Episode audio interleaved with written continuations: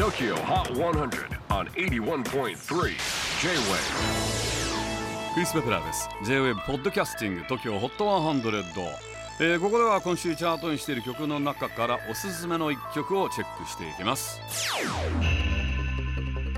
今日ピックアップするのは58位に初登場。アッコゴリラ。その1万で。これは何のこっちゃいと。あの歌詞を聞いていただければわかります家賃の更新タイミングでの値上がりについて歌っているんですね。